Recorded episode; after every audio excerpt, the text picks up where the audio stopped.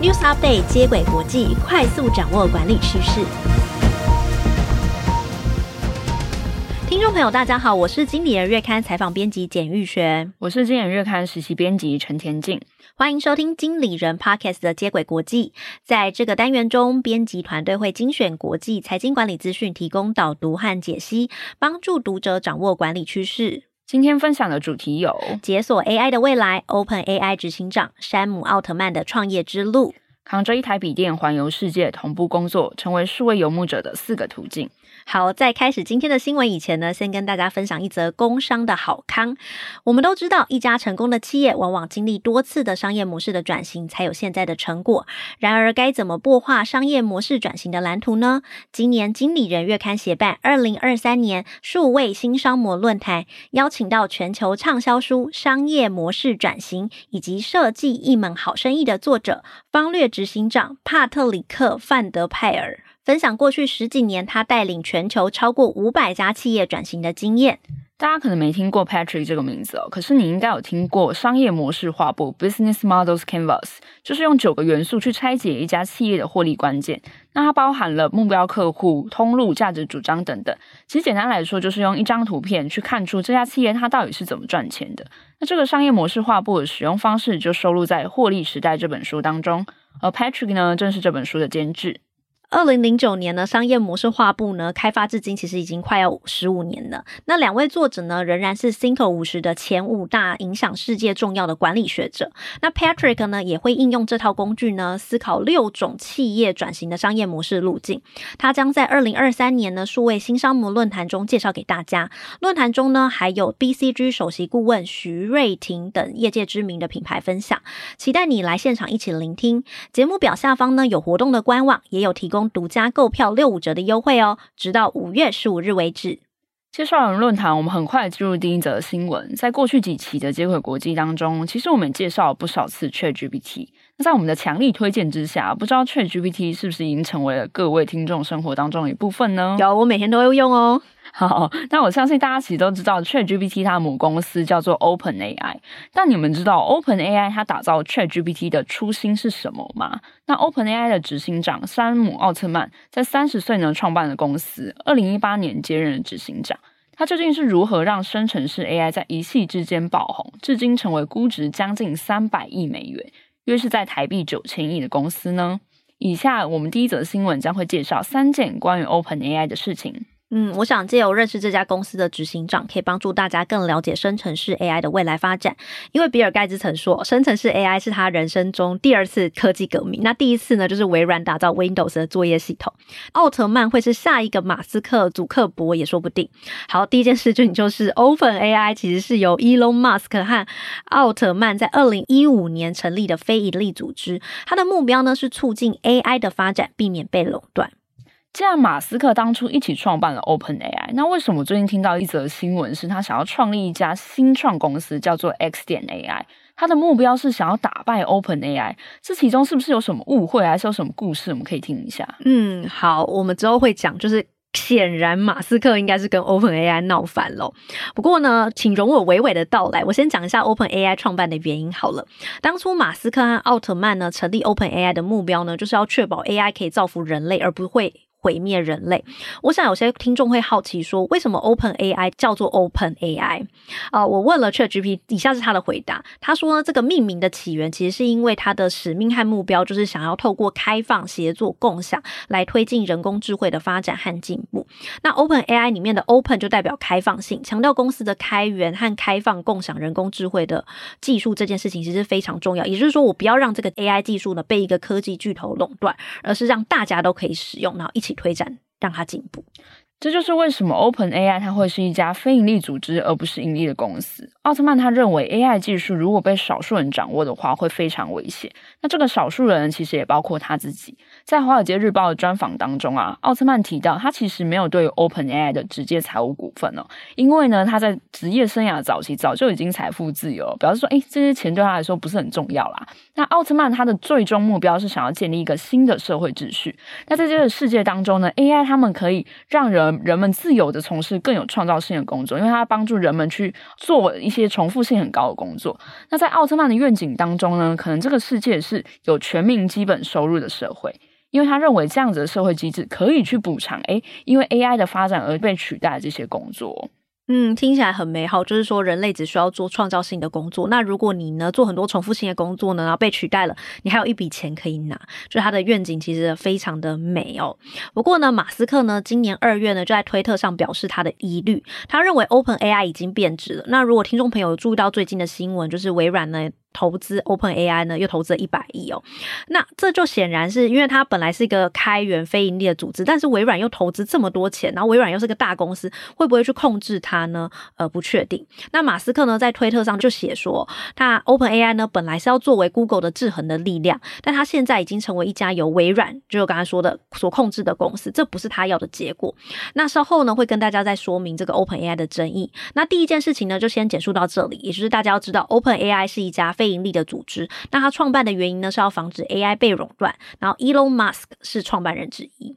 第二件事情呢，就是奥特曼他应用他人脉、累积创业经验来达成他的目标哦。华尔街日报就指出啊，奥特曼他在童年当中印象最深刻的记忆当中，便是他玩着他八岁生日的时候收到的麦金塔电脑的时候，他忽然意识到，嗯，电脑总有一天会懂得思考。我觉得这应该是我等凡人跟天才的区别了啊！对，我们拿到电脑的时候就在想说，诶，可以下载什么游戏？但他好像不是这样想，因为小时候可能没法下载游戏，只能玩线上游戏。对，对我们玩电脑的时候，真的就单纯玩电脑。好，那后来奥特曼呢，他在 Stanford 就读了电脑科学系，其实也就是台湾所说的资工系啦，并且在大二的时候选择辍学，和朋友一起创立一个共享定位服务的行动应用程式，叫做 Looped。不过呢，Loop 其实没有很成功，最后是以四千三百万美元的价格出售。他说没有很成功，但是以四千三百万美元出售，我我觉得哇，真的是跟他的差距还蛮大的。那卖掉公司后呢，奥特曼呢还继续的创业。二零一一年呢，他就创立了免费线上交友平台，叫 OkCupid，就是丘比特这个软体。我看到这个平台的时候非常惊讶，因为我在大一的时候上过一堂课，那也有看过这个平台的案例，当时就对这个名字很有印象。OK，因为它是一家线上交友平台嘛，那它就会进行一个实验，让配对者呢没办法看到对方的实验，就有点像是 blind date。结果呢，双方互相传讯息的机会就增加。更有趣的是，双方在深入交流之后，无论是对这个人哦，最后知道他长相嘛，但是我无论对他的外貌是否满意，他的配对的成功率都非常高，诶哎，十年前就有这样的软体，我我是蛮惊讶，然后听起来。呃，应用模式也很酷，然后也有解决到大家的痛点，就是没有办法跟别人深入的交流，然后被外貌的影响。那但是呢，后来呢，奥特曼呢又把这间公司卖掉，他用卖掉这两家公司的钱呢，成立了一个呃风险投资基金。那也借由呢这两次的创业经验呢，跟新创孵化器叫 Y Combinator 的创办人结缘。二零一四年呢，他就接下了这个 Y Combinator 的总裁，期间呢投资了许多成功的科技业哦，包含 Airbnb、Reddit 和 Dropbox 等。二零一五年呢，当时是 Y Combinator 总裁的奥特曼啊，他在一个晚宴上面就听到贵宾在讨论 Google 他要收购 DeepMind，那可能就是率先打造了通用人工智慧，并且垄断这项技术。因此，奥特曼决定成立一家与之抗衡的非营利组织，也就是 OpenAI。那我们在这边稍微为大家简介一下什么是通用人工智慧哦，它也叫做强人工智慧，意思是这样的 AI 它能够具备像人类一样的认知学习能力，甚至有可能会超越人类。当时的与会者其实包含马斯克，还有很多的科技界的风云人物。那后来呢，马斯克呢就因为这个因缘际会呢，成为这个 OpenAI 的共同创办人之一哦。那二零一八年呢，马斯克呢就因为呢 OpenAI 背离原本的开放理念呢而离开董事会，这也是 OpenAI 公司的转捩点呢。因为呢，马斯克离开之后呢，奥特曼呢就正式成为 OpenAI 的执行长，并且呢，在二零一九年呢，建立了一个盈利性质的子公司，叫做 OpenAI LP。因为他们发现说，其实你如果要实现人工智慧，最好的方式呢，就是开发出一个很大型的语言模型。那这些模型呢，需要大量的训练，大量的计算能力，也就是象征着你要很多伺服器才可以运作。但是呢，OpenAI 它作为一个非盈利的组织，它没有办法提供资金来训练这些模型，所以他们就决定成立 OpenAI LP。P，那听众朋友可能会好奇说，既然它变成它已经有盈利的组织，那是否代表 OpenAI 也跟 Google 一样要垄断人工智慧呢？没错，所以我们最后要跟大家分享的第三件事情就是 OpenAI 的垄断争议。当初微软在 OpenAI 上面投资了十亿的美元，虽然这笔交易呢，其实已经给了 OpenAI 它需要的资金，不过它也遇到一个问题，就是排他性。OpenAI 它同意透过微软的云端服务来培训 AI 模型，与之交换的条件呢，就是它赋予微软对微软未来的产品使用 OpenAI 技术的唯一权利哦。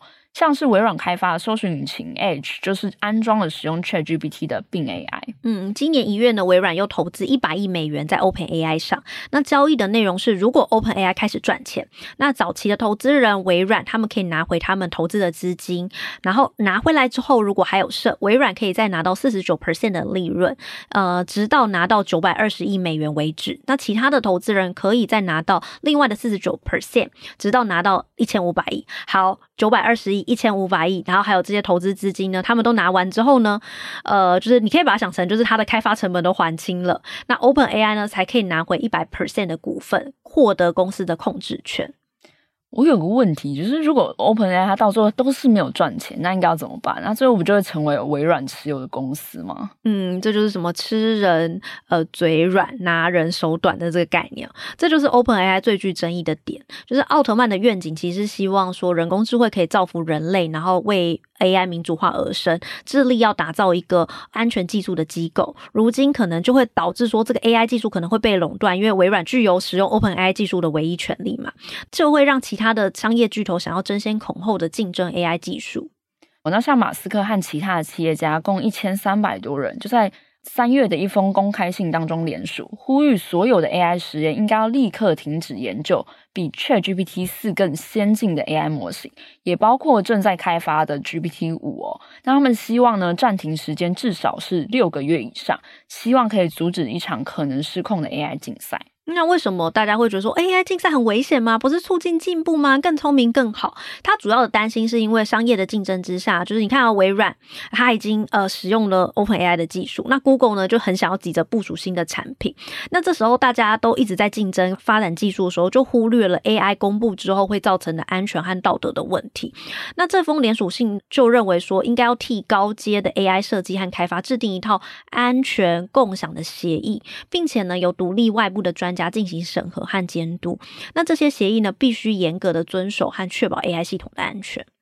那 Altman 呢，他其实也对这封公开信做出了一些回应啊。他表示，其实，在 OpenAI 的创始章程当中，其实就已经承诺了，如果其他的专案、其他的公司比 OpenAI 更领先开发出 AGI 通用人工智慧的技术，他们就会立刻放弃研究的工作，避免推动 AI 系统的竞争。也就是说，在科技发展之外呢，应该要优先考虑人类的安全。嗯，奥特曼呢，在去年四月的 TED 的采访里面，他也提到说，他对于 AI 的考虑哦。不过，奥特曼强调，很多科技公司呢会将这个技术封存，然后认为说这是他们的独家技术，他们不想要跟别人分享。可是他更希望说，这个 AI 的发展应该要跟外界共享。那如此一来呢，每个人就可以理解说这个 OpenAI 的问题，然后以及呢，我们要怎么去应对这些风险。那其实他们的首席技术长也有类似的想法哦。那我在这边也顺势补充一下，OpenAI 的另一位灵魂人物叫做 Mira Murati，她是一名年仅三十五岁的阿尔巴尼亚裔女性美国工程师哦。她在二零一八年的时候加入了 OpenAI，担任公司的技术长，主导了对于 GPT 三四以及 DALL-E 的开发。那 Mira Murati 呢？他积极推动开放原始码的人工智慧研究，因为他认为啊，AI 的技术其实最终的目的是要为了人类服务，所以它应该要被应用在更有意义的领域，并且呢，他也主张说，AI 技术应该要透明公开，并且在应用层面应该要考量到安全以及隐私保护的问题。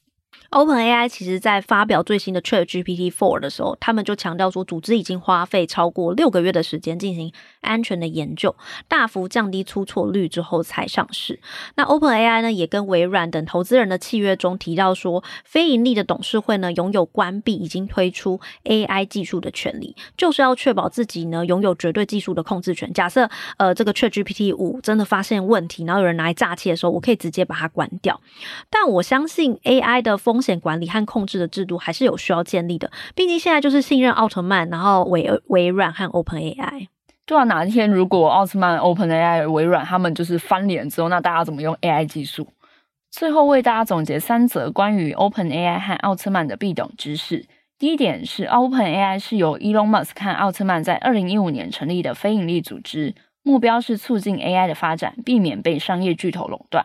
第二点是奥特曼，他从八岁的时候就开始想象有人工智慧的世界哦，在大二的时候辍学创业，赚到资金，并且累积人脉。那第三点呢，是 OpenAI 它的快速发展，其实可能导致失控的 AI 竞赛。目前制度建立呢，似乎是赶不上风险的控制。不过我个人对于 AI 的发展比较乐观，它好像可以帮助我，就是呃做一些重复性的工作，像是呃访谈打逐字稿啊，或者是呢做一些机械性的危险任务。呃，这这边很难举例啦，因为我没有在工厂里工作，但是我可以想象，就是工厂里面很多机器人，然后在搬运产品啊，未来很多现场的工作可能都被机器取代，那我们大家就是坐在椅子上啊，然后看电脑就好了。它可以解放人力，然后让很多人呢可以多多的呃在家里工作啊，享受生活，陪伴家人。其实我刚从日本回台湾，我就心里想说啊，如果我可以住住在那个河口湖富士山脚一个月，那该有多好！我也好想看富士山。不过听完玉璇的分享，我想你应该很想成为数位游牧者。我们今天第二则的新闻就要打开大家对现场工作朝九晚五的这个想象哦，将各位透过四种方式成为数位游牧者，就是 digital nomad。那数位游牧者呢？它指的是一种被数位技术加持的全新的生活方式哦，是那些完全依靠网际网络创造收入，并借此打破工作以及工作地点之间的强关系，达到地理位置自由以及时间自由的人。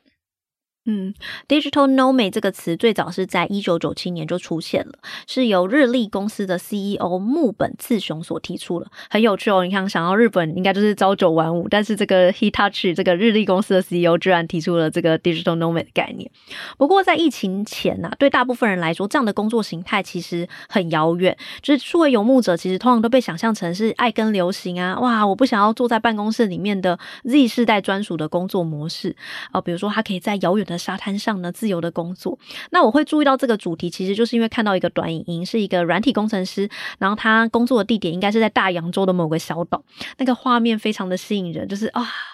到底是在工作还是在度假，分不清楚，真好。那其实，在疫情之后啊，这种非典型成为一种新常态，也就是说，远距工作它成为一种趋势。那根据咨询集团 MBO Partners 的一封报告。在二零一九年到二零二二年，美国认定自己是数位游牧者的数量其实就增加了一百三十一 percent 哦。而在世界休闲杂志当中呢，人类学家 Dave Cook 就将数位游牧者分类。以下呢，我们将为大家介绍四种成为数位游牧者的方式。嗯，第一个方式呢，就是成为自由业者，它是最经典的类型，也就是符合一般人对数位游牧者的想象，就是你不是在组织内工作，你是自己接案。比如说呢，你是平面设计、新闻或是 YouTube 内容的创作者，甚至是软体工程师，反正你就是接案，然后把它执行完，deliver 出去就 OK 了。那自由业者呢，对自己的行程和工作地点其实有很大的自主权，所以他们成为数位游牧者是非常有优势的。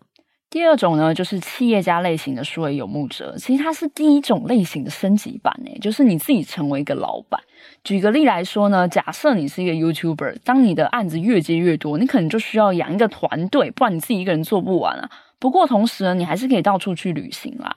或者是说呢，你原本就是一个老板，但你同时还是有一颗爱冒险的心，只要有网络在手呢，就可以跟你的员工沟通。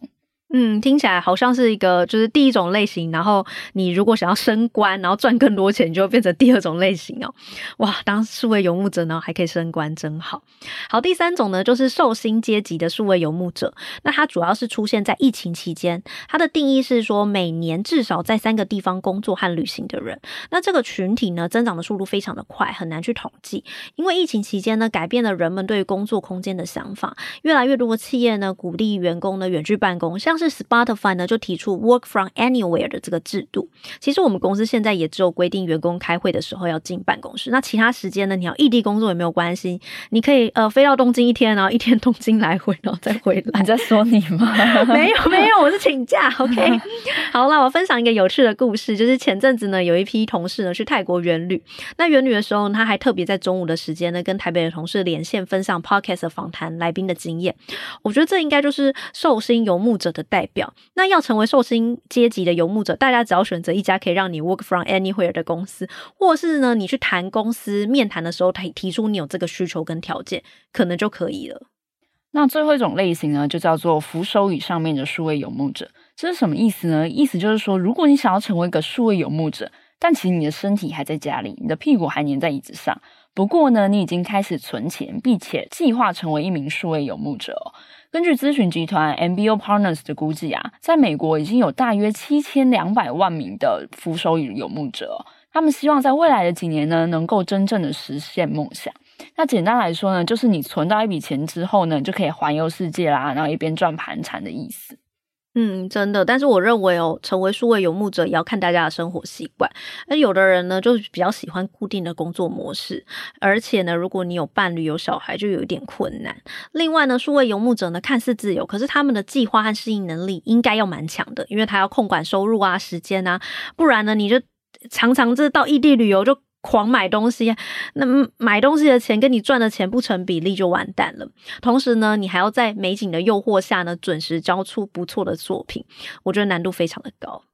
最后帮大家总结这则新闻：疫情改变人们对于工作和生活形态的看法。四种成为数位游牧者的方式，分别有自由业、企业家、受薪者，或者是你还在家但是做着环游世界梦想的工作者。把这些类型放在心中，或许会改变你对工作和生活形态的看法。很谢谢田静的分享。今天我们讨论了两则新闻，分别是解锁人工智慧的未来，OpenAI 执行长山姆奥特曼的创业之路，扛着一台笔电环游世界，同步工作，成为数位游牧者的四个途径。如果你喜欢今天的内容，欢迎到 Apple Podcasts 给我们五星好评。如果有职场困扰，希望我们解答，也可以填写资讯栏中的表单，我们将有机会邀请职场专家为你解答哦。以上内容由简育璇、陈田静制作，谢谢大家的收听，经理人接轨国际，下回再见见，拜拜，拜拜。